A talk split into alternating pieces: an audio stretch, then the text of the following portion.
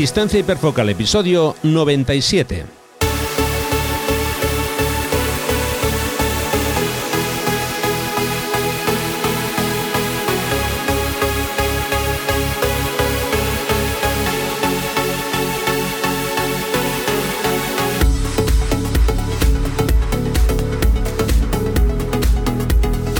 Hola, ¿qué tal? ¿Cómo estáis? Bienvenidos a un nuevo episodio de Distancia Hiperfocal, el podcast de fotografía de paisaje y viajes. Soy Rafa Irusta, fotógrafo eh, profesional especializado en fotografía de paisaje, y un día más está conmigo Sandra Vallaure, fotógrafa, viajera y responsable del podcast Destinos y Faca. Hola Sandra, ¿qué tal? ¿Cómo estás? Muy bien, Rafa, ¿qué tal, qué tal estás tú? Bien, bien, eh, con muchas ganas de grabar y además con un tema un tanto... Exacto, ¿eh? es que eso es lo que te iba a decir, que yo tengo mucha curiosidad por, eh, por saber un poco qué es lo que... Cómo, cómo vamos a llevar un poco la conversación con respecto a este tema que no me suena haberlo, haberlo leído con respecto a la fotografía, en, ni haberlo leído ni haberlo escuchado en, en ningún podcast, a ver qué a ver qué sacamos de todo esto tú y yo en conclusión. Eso es, a ver, a ver. Luego voy a explicar por qué se me ocurrió la idea de, hacer este eh, episodio. Bueno, eh, nada, en el episodio de hoy eh, lo que vamos a hacer es hablar sobre la memoria muscular aplicada a la fotografía de paisaje. Y por supuesto, Sandra nos va a presentar el trabajo, en este caso, de una nueva fotógrafa. Pero antes de empezar, os quiero recordar que podéis consultar las fechas de mis talleres de fotografía de paisaje para el próximo otoño. Si os apetece disfrutar de los colores del otoño conmigo, ya sabéis, os voy a dejar toda la información en rafairusta.com barra talleres.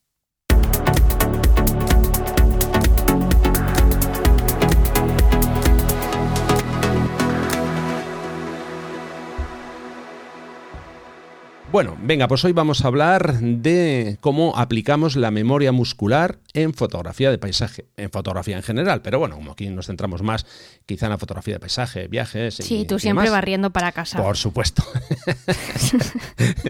Eh, una vez más, eh, ya sabéis, nos vamos a dejar todas las notas del episodio en rafaelusta.com barra y el número del episodio correspondiente.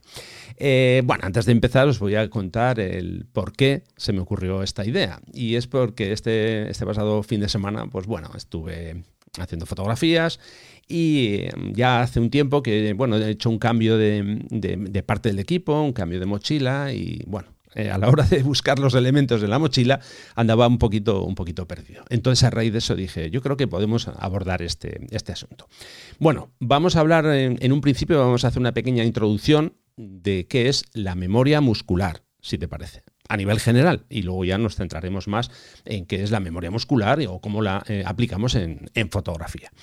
Sí, porque estoy, estoy segura de que muchos oyentes se, se, habrán quedado con los ojos como platos y con la misma cara con la que me quedé yo cuando me propusiste el tema y estarán pensando que esto es un camelo que te has inventado porque has encontrado algo deseo o algo así y es, es una palabra interesante. Y entonces, pues nada, como que quedaba así muy mono hablar de la memoria muscular en fotografía. Pero no, no, amigos, es algo que realmente existe, o sea que es un... Tiene, es, un concepto científico. Eso es, tiene, tiene eso aquel. Bueno, Venga, anda, explícanos en qué consiste. y así yo, yo luego te voy, te voy interrumpiendo con, cosas, con, con mis comentarios. vale, perfecto. Bueno, a ver, básicamente el concepto de memoria muscular, estamos hablando de una forma de memoria también llamada memoria procedimental.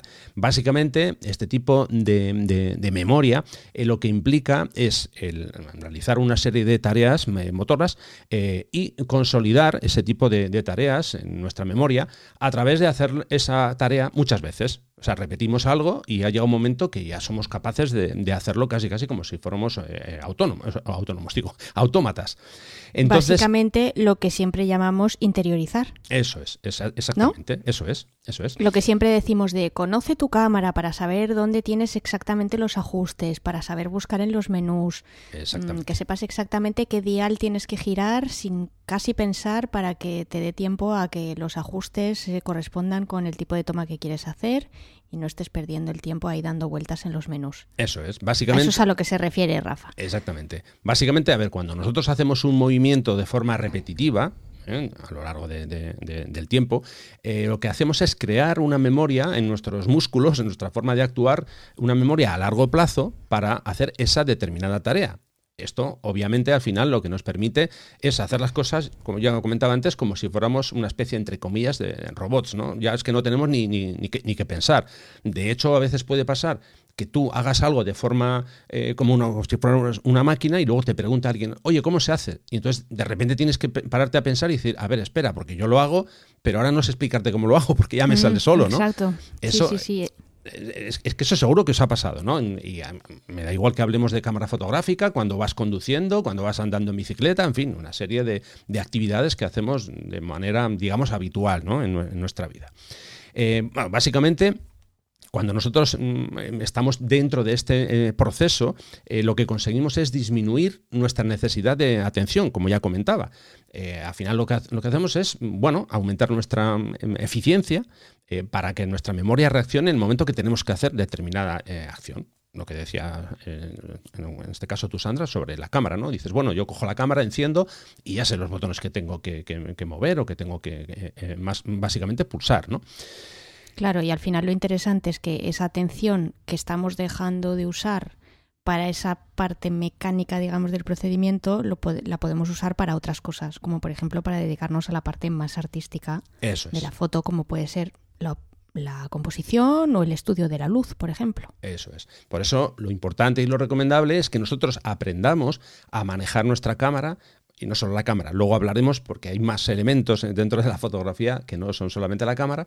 Eh, como digo, que seamos capaces de, aprender a, manejar todo ese tipo de, o hacer ese tipo de, tareas eh, sin que tengamos que prácticamente que pensar. Y, como dices tú, poner el foco en nuestra parte más creativa, ¿no? Desarrollar esa parte. Porque ya dominamos, ya sabemos cómo tenemos que poner el portafiltros, cómo tenemos que colocar un filtro, porque muchas veces surge la duda. A ver, espera, ¿qué tengo que poner primero? ¿Qué anilla tengo que poner? Es que no sé, ¿esta dónde va enroscada? Eso al final suele ser un, caos, ¿no? Y suele ser un poquito, un poquito eh, complejo. Bien, eh, dentro de, lo que estamos hablando, que es la memoria muscular, también mm, digamos que está eh, lo que se llama, o se incluye lo que se llama la memoria procedimental, que al final es lo mismo, pero bueno, es una parte de la memoria que mm, digamos que lo que hace es recordar nuestras habilidades motoras eh, y, digamos que ejecutarlas cuando tenemos que hacer una, tarea determinada. Básicamente em, se trata de, eso. Nuestro sistema eh, neuronal ya no tiene que, pensar qué es lo que va a hacer. Entonces, a ver, básicamente, según todo esto que estamos comentando, eh, a la hora de, hacer una, tarea, eh, digamos que la parte del cerebro necesaria para completarla, eh, lo, que, lo que tiene que hacer es, lo que tenemos que hacer, mejor, dicho, es practicarla con, regularidad. Lo que se suele decir, entrenar. Tú cuando vas a hacer deporte, cuando te quieres preparar para una prueba deportiva, pues tú tienes que entrenar. Bueno, pues aquí no deja de ser lo mismo al final la fotografía, tenemos que, hacer un cierto entrenamiento. Hablo de fotografía cuando estamos haciendo fotografía de paisaje, cuando estamos haciendo fotografía de calle, porque tú, por ejemplo, si tú estás haciendo fotografía de calle, estás, imagínate, en una calle muy concurrida en, no sé, en Egipto, eh, pues claro, eh, conviene que tú ya tengas mm, esa especie de intuición de cuándo va a pasar algo, ¿no? De repente dices tú, va, va, o sea, va, a llegar una persona, ¿qué es lo que tengo que hacer? Claro, no te pongas a pensar, a ver, espera, tengo que poner la cámara con estos ajustes. No, no, tú eso ya lo tienes que tener claro. Entonces, ese, entrenamiento eh, tú lo puedes practicar, no te tienes que ir a Egipto. Si haces fotografía de calle, lo puedes hacer en, tu, en tu, ciudad. Sales con la cámara y puedes hacer ese tipo de ejercicio, vamos. Entonces, bueno, como digo, básicamente lo que tenemos que intentar es mm, conseguir esa cierta eh, fluidez, ¿no? Eh, entonces, a ver, a la hora de hacer este proceso, mm, aquí se implican, mm, vamos a decir, tres fases. La primera es la fase cognitiva con esta fase lo que hacemos es, eh, digamos que eh, adquirimos eh, el conocimiento de los factores que van a componer una determinada conducta, una, tarea que vamos a hacer. Después está la fase asociativa, que tenemos que hacer una práctica repetida, de, eso, de, una determinada acción, y con esto vamos a conseguir un patrón automático que ya nos, o sea, lo que vamos a conseguir es tener eso, la fluidez suficiente para ejecutarlo y, para conseguir habilidad a la hora de hacer esa, tarea. Y después está la última fase, que es la fase autónoma, que a esta también se le conoce como fase procedimental. Y esta ya consiste en perfeccionar toda la unión de habilidades que, vamos eh, eh, consiguiendo eh, para que sea, pues eso, una, una tarea digamos, mm, autónoma completa, como ya decía antes, como si fuéramos un auténtico robot. ¿De acuerdo? Ojo, dos, dos, matices sobre lo que sobre lo que acabas de explicar, Rafa. El primero es que obviamente mm, no por no por mucho practicar no vayamos a fallar. O sea, lo que se, lo que se intenta es, y siempre ligándolo al, ejemplo del mundo del deporte, que me parece muy acertado en este caso, eh, obviamente cuanto más entrenemos y más desarrollemos ese, esa repetición de ese patrón, mejor y más rápido lo vamos a interiorizar, pero eso no significa que en un momento dado, pues porque, yo qué sé, estemos cansados, porque un día se nos dé mal, por por la razón que sea, pues ese día podemos fallar, podemos estar más lentos, podemos estar más torpes, pero con todo y todo eso no tiene que ser excusa para no seguir practicando. Y punto número dos, que cuando uno deja de practicar es como todo, empieza a olvidar. Claro, Entonces hay que ser razonablemente constantes y, razonablemente eh, pues eso moderados en, en el tiempo y, y, seguir haciendo siempre esos, esos patrones o incluso intentar perfeccionarlos para, para, no ir, para no ir para atrás como los cangrejos. Porque si no todo lo adquirido con el tiempo si luego no lo pones en práctica pues se te olvida. Como hablar un idioma también por ejemplo ¿no? claro. Eh, a ver eh, a veces por el tiempo que tenemos, pues, eh, oye, mm, la fotografía en, muchísimos casos no deja de ser un hobby. A lo mejor sales una vez al mes, imagínate. Bueno, pues si no puedes hacer mm, nada más que una salida al mes, pues claro, lo que. Mm, la, de, hecho, vamos a imaginar una situación. En verano, tú te coges vacaciones dos semanas y estás todos los días haciendo fotos con la cámara. Yo estoy seguro que cuando pasa esas dos semanas, eh, tú te vas a sentir muchísimo más cómoda con la cámara de lo que estás normalmente. ¿Por qué? Porque llevas, eh, llevas una quincena trabajando con la cámara y haciendo esas tareas que comentábamos de forma eh, rutinaria que al final ya eh, eres como si fueras un robot. Vale. ¿Qué pasa si de repente acaban esas dos semanas y luego pasa un mes que no vuelves a, eso, a, salir con la cámara? Claro, pues dirás, cuando vuelvas un mes después, jo, eh, espérate, ¿cómo se hacía esto? Ya se me ha olvidado, eh, ya no sé cómo tengo que mm, colocar este ajuste. por eso digo que todo ese tipo de, acciones y de tareas conviene que aunque no, vayamos a salir en una semana, podamos ejercitar en casa. Alguien dirá, a ver, tú estás loco, ¿cómo voy a hacer en casa estas tareas? Bueno, pues vamos a ver, hay tres puntos que tenemos que tener en cuenta. Lo primero, tenemos que conocer exactamente qué es lo que debemos hacer, qué la tarea que queremos hacer, eh, cuál es el proceso paso a paso. Una vez que ya tenemos eso claro, eh, el punto número dos, eh, lo que tenemos que hacer es practicar esos pasos hasta que seamos capaces de hacerlos sin tener que mirar a la cámara, por ejemplo. Es lo que tú decías antes, qué botón tengo que tocar, cómo cambio ISO y demás. Y el punto número tres, tenemos que seguir practicando, como tú bien has dicho, aunque fallemos, hay que seguir practicando mm, hasta que lleguemos al punto que no sea necesario pensar para saber lo que tenemos que hacer. ¿De acuerdo? Sí, sí, es, una, es un programa, digamos, de entrenamiento muy completo que además eh, tiene que tener en cuenta una cosa y es que el que el que tuvo retuvo, ¿no? Como dice, como dice el refrán popular y es que es verdad que aunque puedes olvidar con el paso del tiempo, pero si tú afianzas mucho un conocimiento, al final te queda un pozo. Y, siempre cuando, cuando retomas algo que hace tiempo que no, que no has hecho, pues eso, como por ejemplo el hacer fotos o el salir a, o el hacer una salida al campo y tener que preparar tu mochila fotográfica y saber qué equipo necesitas llevarte, Em, al final ese, ese pozo o esa, digamos que esa memoria que parece que tienes enterrada, eh, si tú realmente haces un esfuerzo por rescatarla, al final surge, ¿no? Y aunque te cueste un poquito de trabajo, pero dices, ah, sí, vale, ya, retomas el hilo y entonces ya como que poco a poco te vienen, te, te vienen los recuerdos y te vienen esos procedimientos que tú ya has ido aprendiendo. ¿Cuál es, el cuál es digamos, la, la ventaja de esto? Es que lo consigues si repites muchas veces. El problema es que ese pozo se debilita si dejas de entrenar y si dejas de repetir. No sé si esto que he explicado tiene mucho sentido o, o lo he embarullado un poco. No, no, no, tiene todo el sentido del mundo. Y, es que esto, a ver, vamos a ver. Eh, lo que yo decía antes, eh, ese ejemplo que he puesto, estás en una calle en Egipto esperando que pase algo, ¿no? Si tú quieres entrenar esa situación, no te hace falta que estés en Egipto. Puedes hacerlo en Madrid, en Barcelona, en tu pueblo, vamos, aunque sea un pueblo pequeño.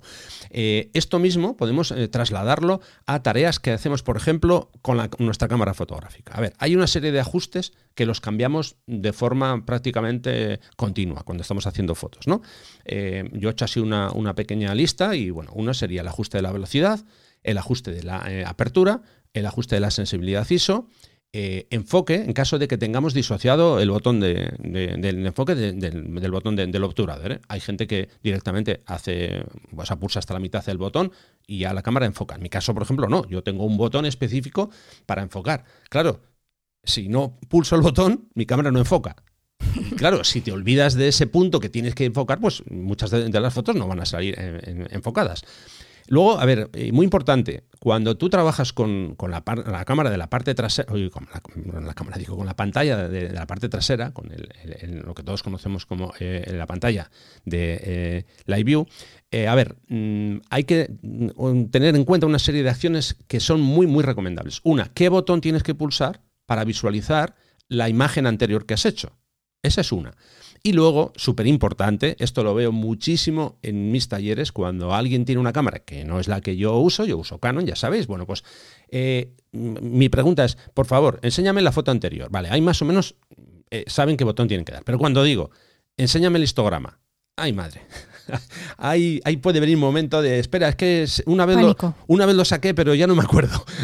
Eso suele ser, ¿no? Entonces, es muy importante porque usamos el histograma muchísimo cuando hacemos fotos, entonces hay que saber qué botón hay que, hay que pulsar o que, si no es un botón, es una combinación de botones para que veamos el histograma en pantalla. ¿Te refieres al histograma de la foto que acaba de hacer o al histograma en vivo si es una cámara sin espejo? Eh, bueno, eh, el, que, ambos. El que aparece en vivo teóricamente sale mm, ya por defecto. Sí, pero bueno, lo puedes, lo puedes, quitar, y poner, si quieres, dependiendo de si quieres que esté todo limpio. Sí, eh, como yo. Yo quiero que esté ah, todo limpio. No, por eso, por eso te digo, porque como hace nada en, en, un episodio, pues no sé, hace como dos o tres, comentamos precisamente eso, ¿no? El tema de la limpieza. Sí, sí, sí. Sí, sí, pero por ejemplo, cuando tú haces la foto, ¿no? Eh, yo en mis talleres siempre les digo, a ver, enséñame la foto. Y siempre, mm. siempre recalco una cosa, eh, enséñame el histograma porque esa es la herramienta que te va a decir si la foto está bien, eh, o sea, correctamente expuesta o no. Y en función de eso, claro, si no saben darle al botón adecuado para que se vea el histograma, pues eso al final, claro, te, para, ¿no? Y dices, bueno, pues hmm. ahora, qué hacemos.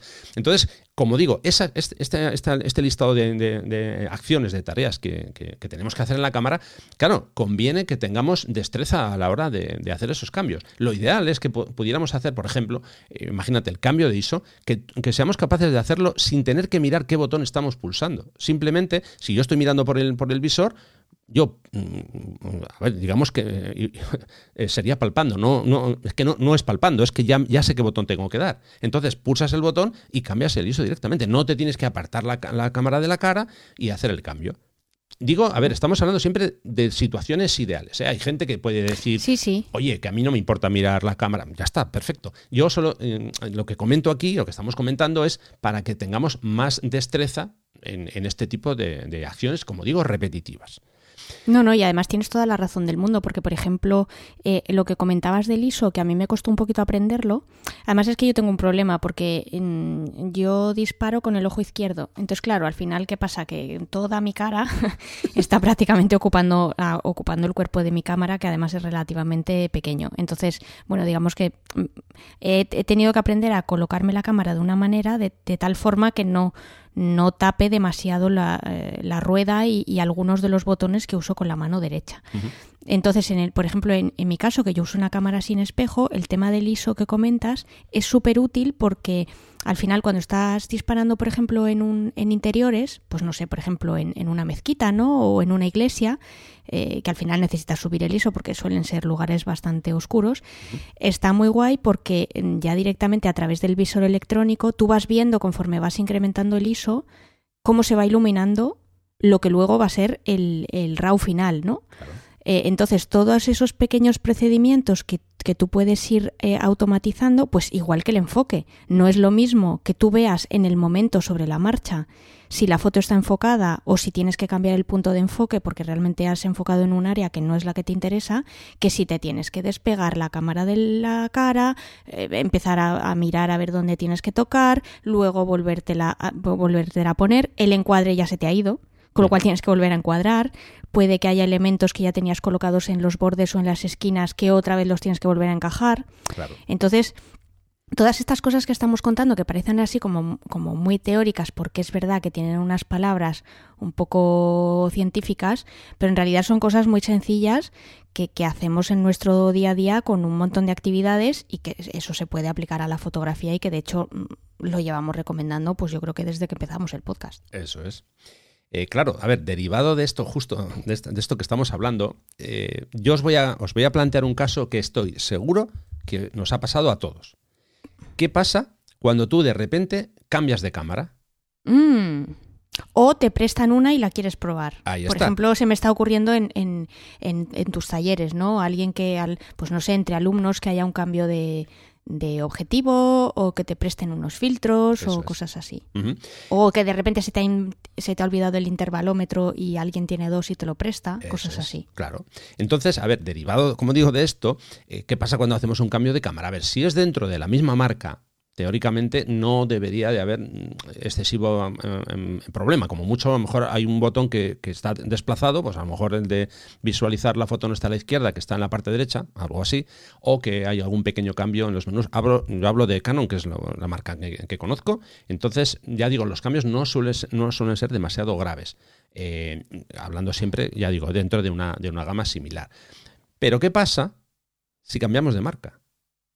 Que justamente sin darnos cuenta, porque probablemente no sepamos mm, que, esto tiene que ver con la memoria muscular, eh, no sabemos ni dónde está este botón y, joder, es que siempre se me va el dedo aquí porque con la otra cámara, claro, porque tú tienes eh, en, tu, cerebro, en tu costumbre, eh, la memoria muscular del otro modelo de cámara con el que tú trabajabas.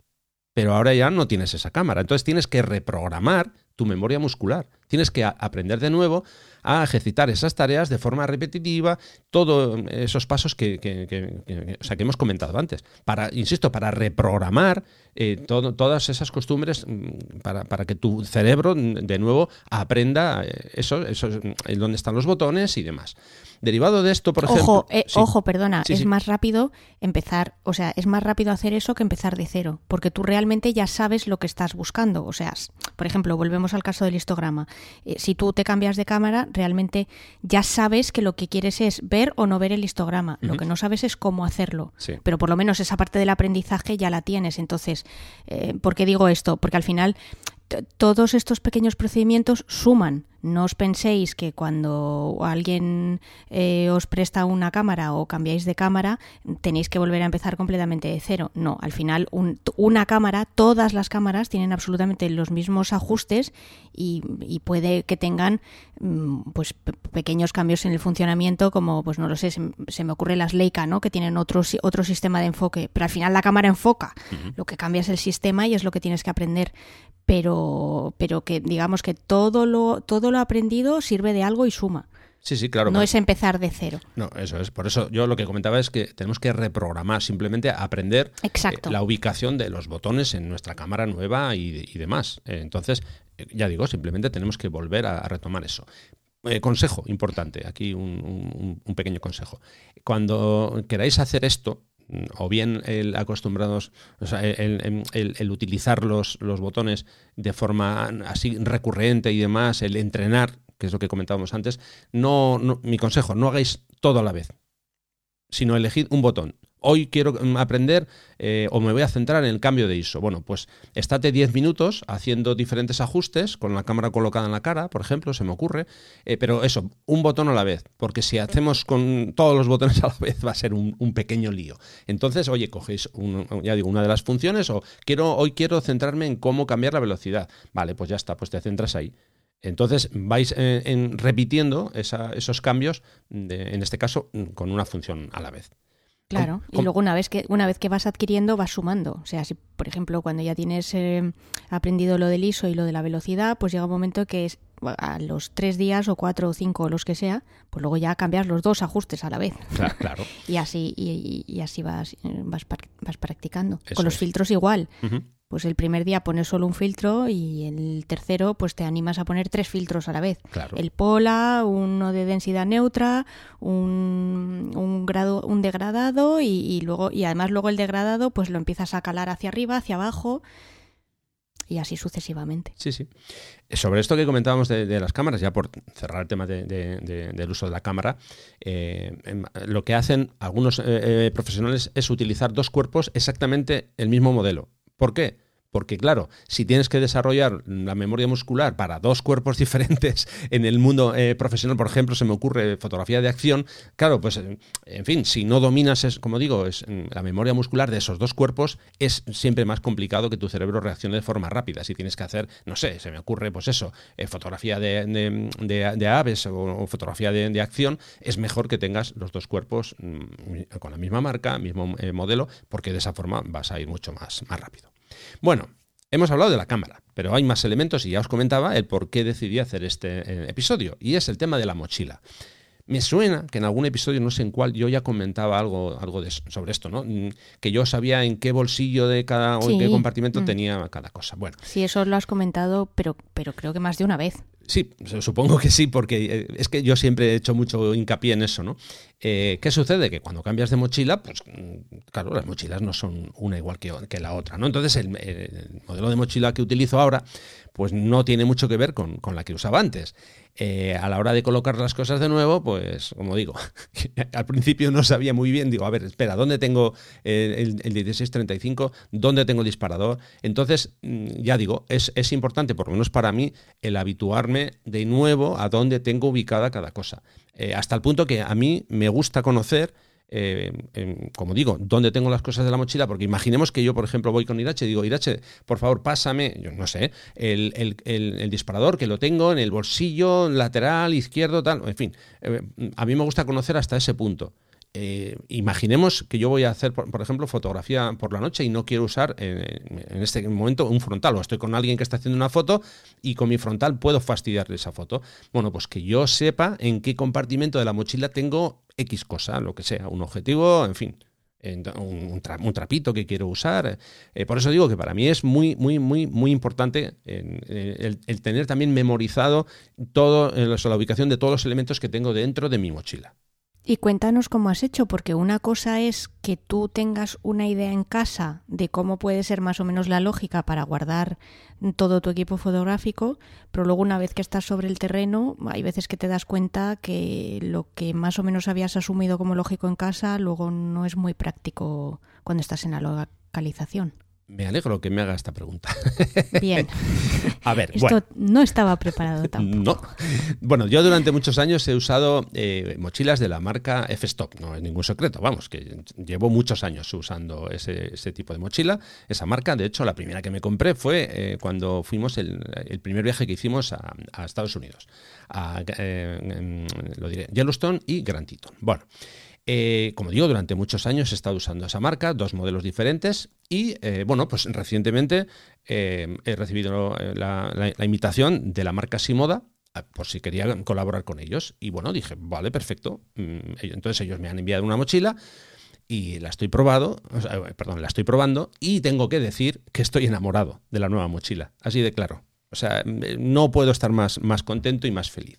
Vale, ¿qué pasa? Que, como digo, la configuración mm, del compartimento interno donde yo llevaba los elementos no es, no es la misma. No, obviamente es un compartimento diferente a la, a la marca Festo. Bueno, entonces al principio yo coloqué las cosas más o menos como yo, como yo veía. A ver, una cosa, yo en, el sistema antiguo yo siempre llevaba mi cámara con un objetivo montado. Esto creo que también lo hemos hablado alguna vez. Y de mm. hecho tú me comentabas, creo que, hablamos del tema, que a la hora de, transportar la cámara con un objetivo puesto no es muy recomendable porque en caso de, que sufra un golpe, una caída, se pueden romper tanto la bayoneta del objetivo como eh, la bayoneta de la cámara. Bueno, pero yo aún así, mm, haciendo, haciéndome el, orejas, yo siempre he llevado la cámara así. A mí siempre me ha resultado muy, muy, muy práctico ese sistema. Ojo que yo también, ¿eh? Bueno, el caso es que, por ejemplo, Irache no lo lleva así. Ella lleva la cámara por una parte y los objetivos por, otra. Bueno, el caso es que, como digo, estas primeras salidas que he hecho con la, con la mochila nueva, iba la cámara suelta y los objetivos sueltos también. Y bueno, en un principio quedaba todo muy bonito puesto. Dije, ah, pues ya está. Oye, me, tengo que, acostumbrar. va a ser eh, simplemente cuestión de eso, de pues que el hábito que luego tienes que llegar a, un punto, eh, simplemente sacas la cámara, pones el objetivo y ya está. Pero sorpresa, sorpresa que ese sistema no va para mí. Yo quiero que la cámara vaya con un objetivo montado. ¿Por qué?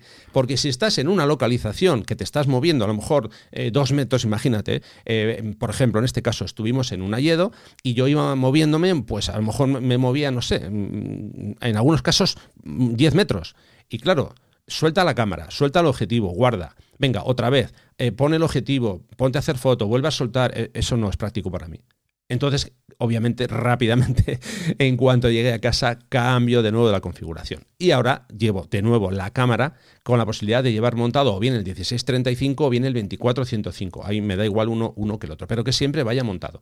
Porque normalmente si estoy haciendo, digo normalmente, una sesión de ese tipo, que me muevo, mm, digamos, bastante, eh, pues si pongo, por ejemplo, el 1635 en el bosque es porque voy a hacer todas las tomas con, ese eh, eh, objetivo, vamos.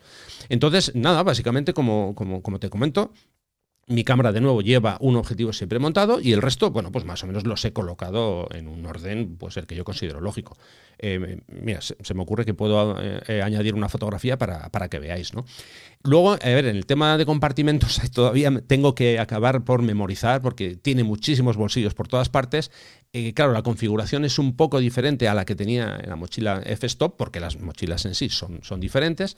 esta que tengo ahora, por ejemplo, pues bueno, lleva una, una digamos, una apertura enrollable en la parte superior que ahí puedes llevar, en mi caso llevo la bolsa de los filtros, puedes llevar ropa, en fin, cambia un, poco, pero bueno, a nivel muy, muy básico, digo, en esa parte, ¿eh? donde sí, como digo, he tenido que cambiar la configuración, es en el compartimento interno. Y ese es el que todavía tengo que memorizar. Estoy en esa fase de acostumbrarme y de llegar a, un punto, que es lo, que me gusta hacer, que sin mirar yo sepa dónde está cada elemento y simplemente con, eh, pues eso, extender el brazo, que coja el objetivo que yo quiera, o, el disparador, o el frontal, en fin, lo que sea.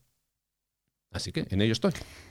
Pues nada, eso te llevará, te llevará un tiempo, pero bueno, también es verdad que mm, al final acabarás encontrando, digamos que la solución más que, más te, que más te convenga, que eso también es lo lo guay de todo esto que estamos contando, que realmente no hay una fórmula mágica o no hay una receta universal, sino que lo interesante es que cada uno vaya desarrollando mm, primero los procesos que le interesan, porque oye, a lo mejor hay em, alguno de nuestros oyentes pues dice, oye, mira, pues yo como no hago nunca fotos de noche, pues es que me da igual, mm, no voy a necesitar nunca hacer cosas a tientas. Hmm. ¿sabes? Sí, sí. Entonces, eh, eso es lo chulo, que realmente estamos hablando de algo muy genérico, estamos dando algunos ejemplos, pero luego vosotros realmente pues podéis adaptarlo a, a, lo que a lo que más os convenga. Igual que tú, Rafa, pues estarás ahí un tiempo trasteando y cambiando cosas de bolsillos hasta que realmente encuentres eh, lo que la mejor solución para ti.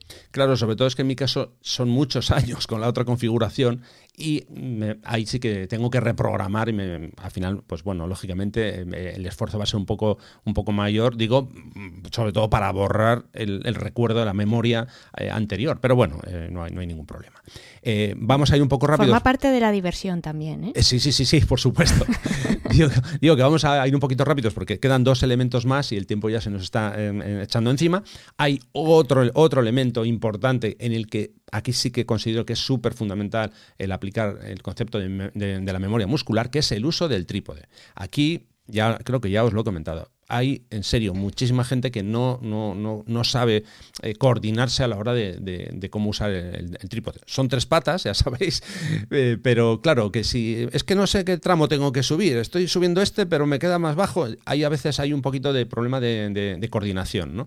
Entonces, esto es súper fácil de hacer pruebas en casa. Ya sé que es muy aburrido, que en casa queréis hacer otras cosas, pero bueno, pues no sé, cinco minutillos al día, sé que no hace falta más y aprendes a, montar el trípode en situaciones diferentes, porque claro, hablamos de, colocar el, trípode en una situación horizontal ya, pero ¿qué pasa si estás en un riachuelo que hay rocas y a lo mejor tienes que mm, eh, levantar una pata sí y dos no, o al revés, o tienes que mm, eh, extender el trípode eh, hacia los laterales, también con esas patas que, bueno, dependiendo del modelo que tengáis, se pueden colocar en formas realmente, vamos, diabólicas.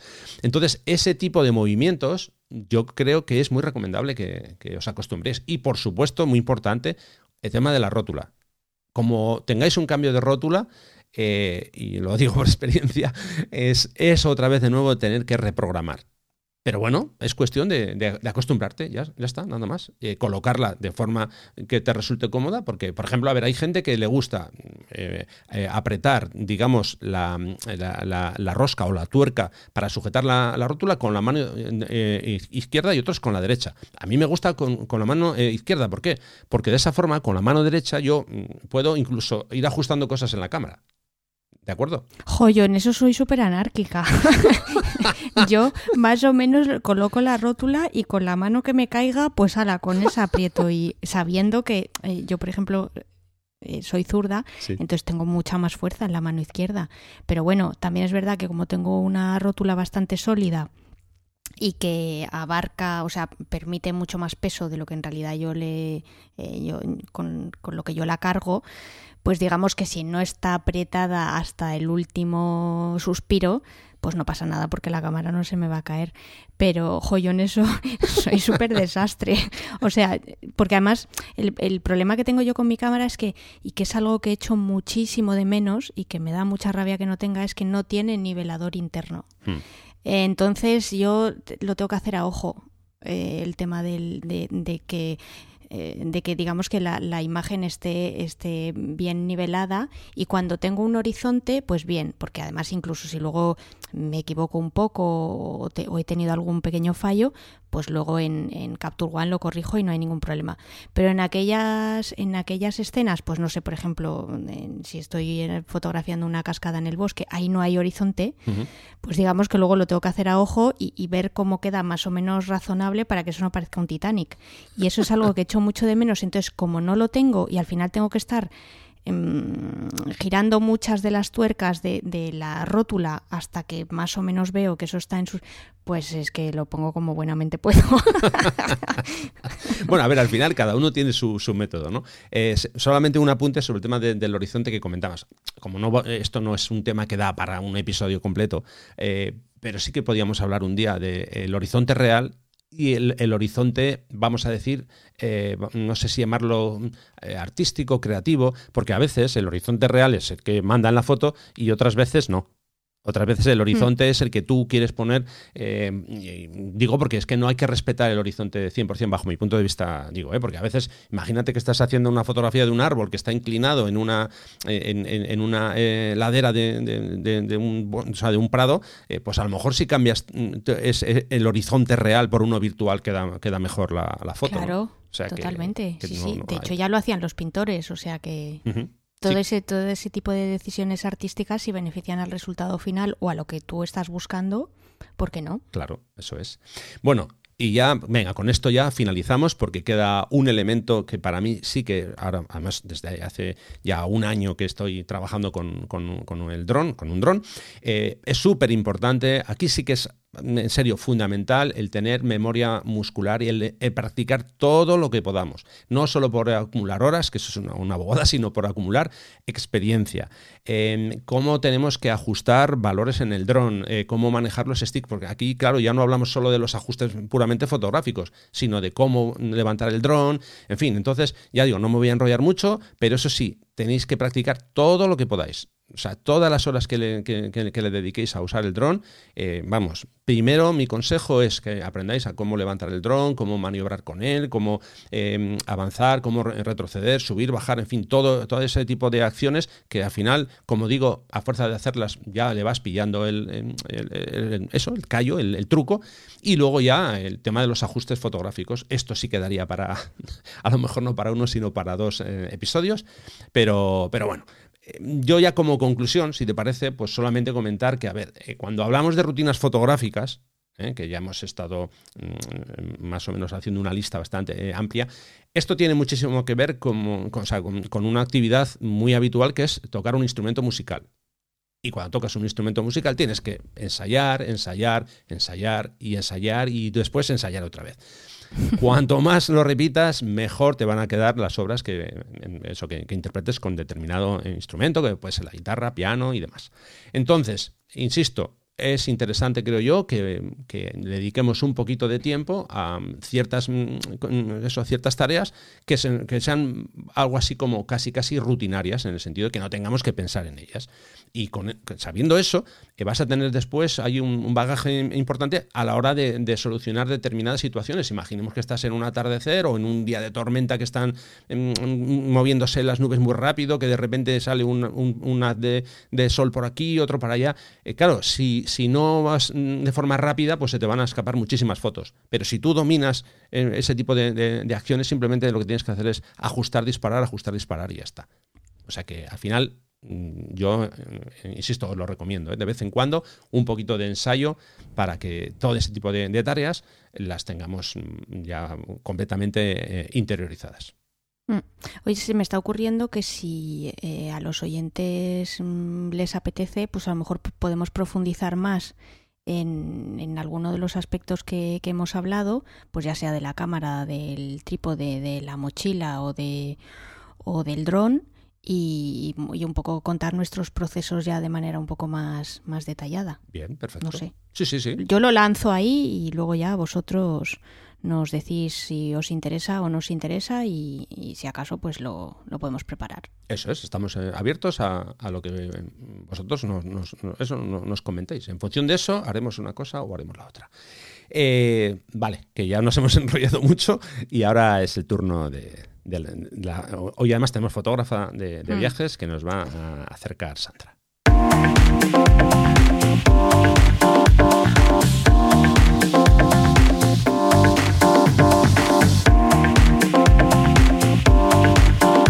En Distancia Hiperfocal hablamos de viajes con Sandra Vallaure. Venga, Sandra, pues yo ya no digo nada más y es tu turno. Bueno, hombre, siempre, siempre me puedes eh, interrumpir, o sea que no, no hay problema. Yo te confesaré que pensaba que el tema no iba a dar mucho de sí. Entonces. ¿Cuántas veces nos ha pasado este eso? Que pensamos que no va a dar de sí luego. Entonces, para este episodio, pues eh, os traigo el trabajo de una fotógrafa eh, muy, muy interesante, de la cual os, os, voy a empezar ahora a, hablar. Y la verdad es que me había preparado unas notas muy extensas que visto cómo vamos de tiempo, eh, las voy a, o sea, todas las notas, os, eh, digamos que todos los apuntes os los vamos a dejar en las notas del, episodio, pero voy a resumir un poquito para, para, bueno, pues para, digamos que para dejaros con la miel en los labios y que luego vosotros vayáis a, descubrir más sobre, sobre la vida y sobre el trabajo tan fascinante de, esta fotógrafa estadounidense que se llama Jodie Cobb. Em, y que lleva más de 30 años trabajando para, National Geographic. De hecho, fue la primera de las únicas cuatro fotógrafas eh, de plantilla que ha tenido la, publicación. Ahora es verdad que eh, National Geographic ya no tiene ningún fotógrafo en plantilla, todos son freelance, pero en su momento, cuando los tuvo, ella fue la primera, con lo cual, bueno, pues ya os podéis imaginar que se trata de, de, alguien bastante, bastante especial. Como ya no trabaja en exclusiva para National Geographic, pues también eh, realiza algunos encargos eh, publicitarios y luego también eh, temas editoriales independientes y luego, bueno, pues obviamente también se dedica a la formación y, a dar clases y, conferencias. Ah, y aunque vive en, en Washington, pues ya os podéis imaginar que se pasa entre aproximadamente 6 y 10 meses al año viajando. Entonces, bueno, pues cómo, cómo surge la, historia de amor de, de Jodie con, la fotografía. Bueno, pues empieza en su, en su infancia. El padre de Jodie em, trabajaba para Texaco, era ingeniero y en un momento dado de su carrera, pues lo mandan a una refinería de, petróleo que se encuentra en, en, una isla desierta en la costa de Irán. Con lo cual, bueno, pues imaginaros cuando tanto él como su familia se muda cuando Jodie tenía ocho años y se quedaron hasta que ella fue al instituto, con lo cual eso serían como unos cinco o seis años. Imaginaros lo que puede llegar a ser para una niña de ocho años vivir en una isla desierta, donde el mayor atractivo es una refinería, en un país como como Irán, Em, y donde realmente tú, pues cada vez que vuelves a Estados Unidos de vacaciones a ver al resto de tu familia, pues que cada año o cada dos años, eh, entre medias además tus padres te, llevan a viajar por otros sitios del mundo, ¿no? El caso es que cuando Jody todavía no tenía 12 años, ya había estado en 12 países diferentes y básicamente cuando volvía a Estados Unidos se dedicaba a contarle a su entorno y al y al mundo que, tenía a su alrededor qué era lo que pasaba en el resto del mundo. Em, entonces, bueno, pues eh, ante su fascinación por conocer distintas realidades y, por ver que realmente ella ya de por sí estaba viviendo una vida extraordinaria y no todo era tan convencional como lo que veía cuando, cuando volvía em, a su país de origen, pues decidió que, la mejor manera de, continuar con esta línea y de encontrar una, una carrera profesional era estudiando periodismo. El último semestre del último año, un poco casi por azar, hizo un curso de fotografía y, bueno, se dio cuenta de que realmente había estado perdiendo el tiempo porque ya se había formado para ser, para ser redactora, para dedicarse al periodismo escrito y aunque lo intentó y de hecho estuvo un año viviendo en Nueva York y estuvo trabajando para una serie de publicaciones, eso no terminó de cuajar y volvió a la Universidad de Missouri, que es donde había, que es donde había estudiado la carrera, e hizo un máster en, en fotoperiodismo. Empezó a trabajar para National Geographic muy joven, o sea, en sus, en, sus eh, primeros 20. Em, así es que, bueno, en realidad fue un poco, em, digamos, fruto de, de, la casualidad, porque asistió a un taller que dio el que entonces era uno de los editores de National Geographic y, bueno, pues a raíz de mostrarle su trabajo, él, digamos, que le dio un primer encargo de prueba y bueno, pues eh, al final terminó, terminó gustándole al editor y eso al final fue desencadenando poco a poco en, en proyectos pues al principio pequeños y, poco ambiciosos y luego ya mucho mayores y, y, mucho más complicados como los que, los que os voy a, explicar eh, ahora en los próximos minutos. Em, ella dice que al, haber empezado a trabajar tan joven y, casi en exclusiva para National Geographic, em, al principio fue todo un reto. Como os decía antes, durante muchos años fue la única mujer del equipo, entonces tenía que probarse constantemente, tenía que justificarse siempre entre los editores, eh, vivía en un mundo muy de hombres y al final ella tenía que hacer pues eh, dos o tres veces más eh, lo que hacían los demás pues para, para probar que realmente valía. De hecho, ella se convirtió en una especie de navaja suiza y valía un poco para todo. Eh, hacía reportajes de aventura, de deportes, de fauna, de paisaje. O sea, realmente intentaba hacer todo lo que caía entre sus manos, eh, pues pues para demostrar que ella también eh, podía hacerlo, ¿no? Entonces eso por un lado tenía la ventaja de que realmente aprendió muy rápido, porque al final tenía la exigencia de que tenía que entregar un trabajo y tenía que ser un trabajo de calidad. El problema es que no terminaba de encontrar aquello que le llenara, ¿no? Y además a esto se le juntaba un pequeño detalle y es que eh, durante muchos años la línea editorial de, National Geographic es que sus reportajes se centraban realmente en un lugar geográfico. Entonces la historia giraba en torno al lugar. Eh, o bien por sus em, eh, por sus características, digamos, geográficas, o bien porque era un sitio donde ocurría algo muy concreto, ¿no? Entonces, al principio, pues todos sus encargos, como os digo, em, eran menores, eh, se desarrollaban siempre en Estados Unidos, generalmente en el sur, y no había una historia detrás. Es decir, que eh, digamos que el, público, los lectores de National Geographic, eh, en muchos casos era gente que todavía no había empezado a viajar y que realmente se, se guiaban más por el exotismo de lo que era un lugar concreto que una, una historia, algo que tuviera un aspecto más humano. Eso obviamente con el paso de los años y sobre todo en las últimas décadas ha ido cambiando, con lo cual digamos que eh, eso ha sido algo que ha beneficiado a Jodie, que obviamente eh, con el tiempo le han ido interesando mucho más las historias humanas que no el, contar un poco así en abstracto cómo es un lugar, ¿no?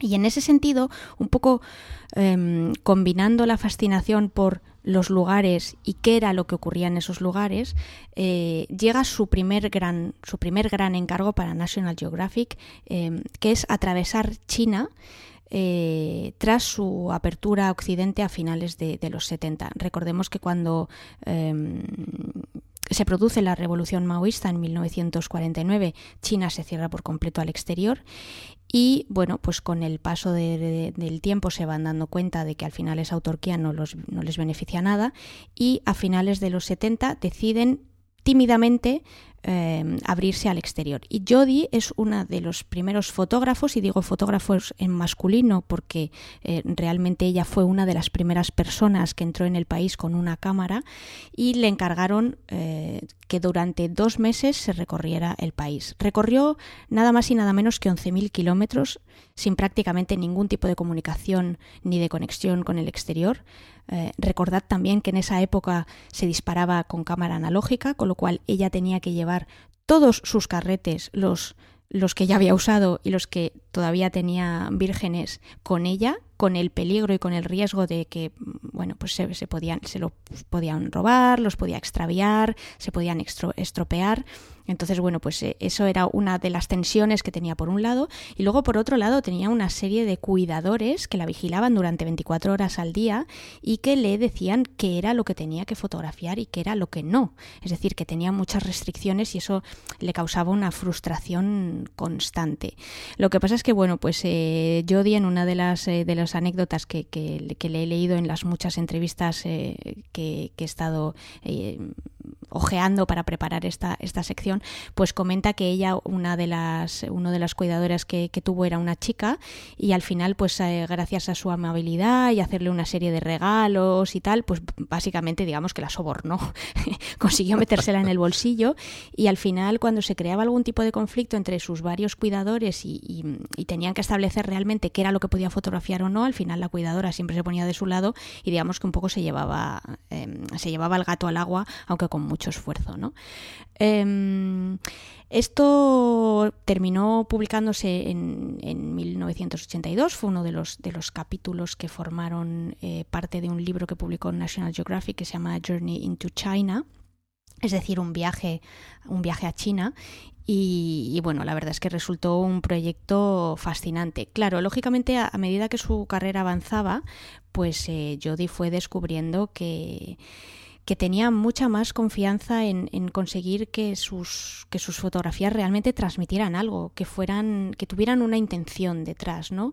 Eh, y que además realmente pues transmitieran cómo funcionaba el mundo. Es decir, que no solo lo estaba aprendiendo ella como persona, sino que también estaba aprendiendo a a, plasmarlo en, sus imágenes. Entonces, aquí es cuando empieza, sobre todo a partir de su proyecto en China, es cuando ella empieza realmente a centrarse en historias mucho más humanas y y realmente no preocuparse tanto por el escenario en el que, en el que ocurren, ¿no? Y luego también, pues, el, el hecho de, de, quitarse muchos de, sus prejuicios de, encima e intentar ser mucho más empática con, con sus sujetos.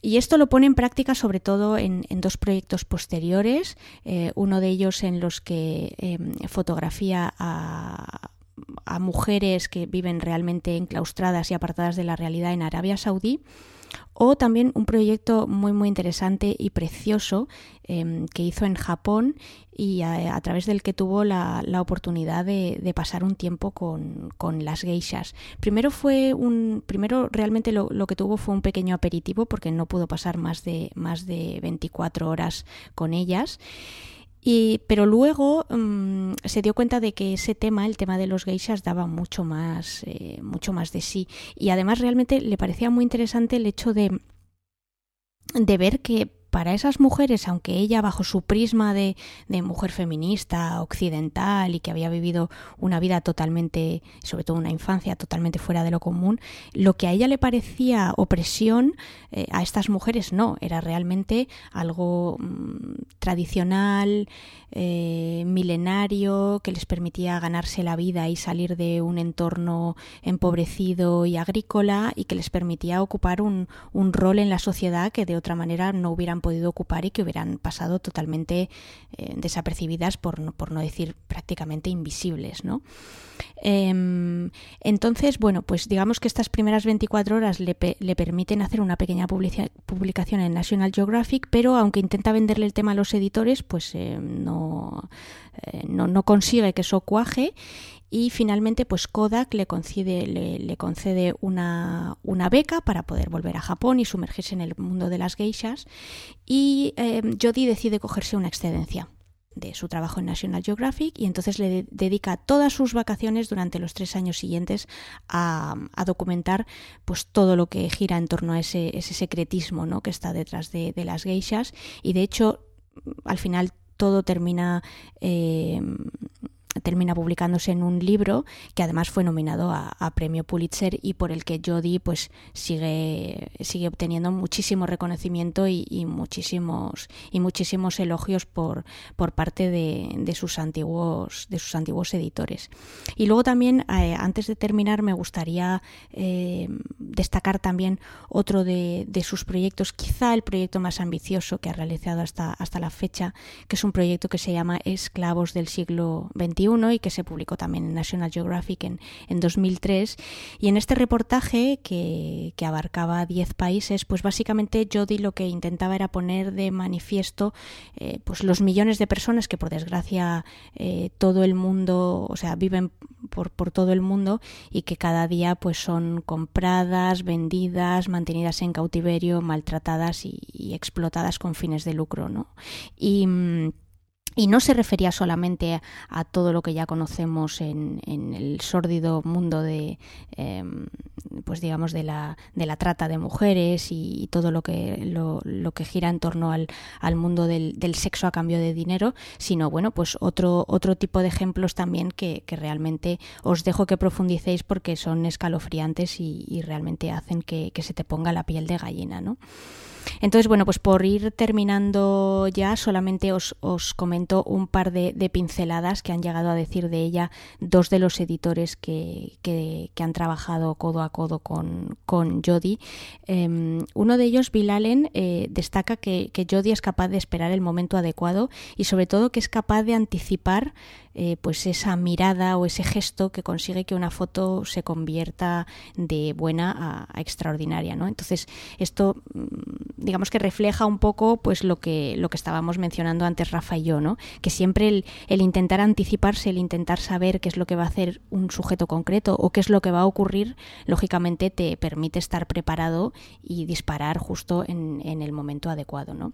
Y luego otra de las editoras, eh, Elizabeth Kirst, eh, dice dice que, bueno, que una de las grandes virtudes de Jodie es que es su versatilidad, ¿no? Y que ella es capaz de estar muy a gusto en una situación donde priman el lujo y está rodeada de la alta sociedad, como también pues aquellas situaciones en donde realmente eh, sus sujetos, pues eh, como os decía en, el, en el proyecto de, de, esclavos del siglo XXI, pues están sometidas, vejadas, maltratadas y, y donde realmente el sufrimiento es el, es el principal protagonista de, por desgracia, de la vida de, estas personas. Así es que nada, resumiendo, pues una, una fotógrafa fantástica con una, con una larguísima carrera que, además sigue todavía en activo y bueno, pues a la que os recomiendo que le dediquéis eh, un ratito para, aprender de su trabajo y sobre todo de su sensibilidad.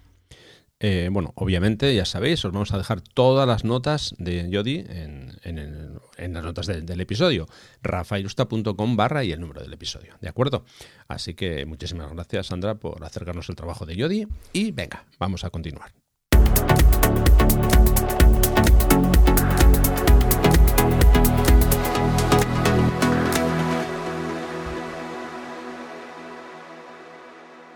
Continuamos y ya continuamos con la despedida, ¿eh?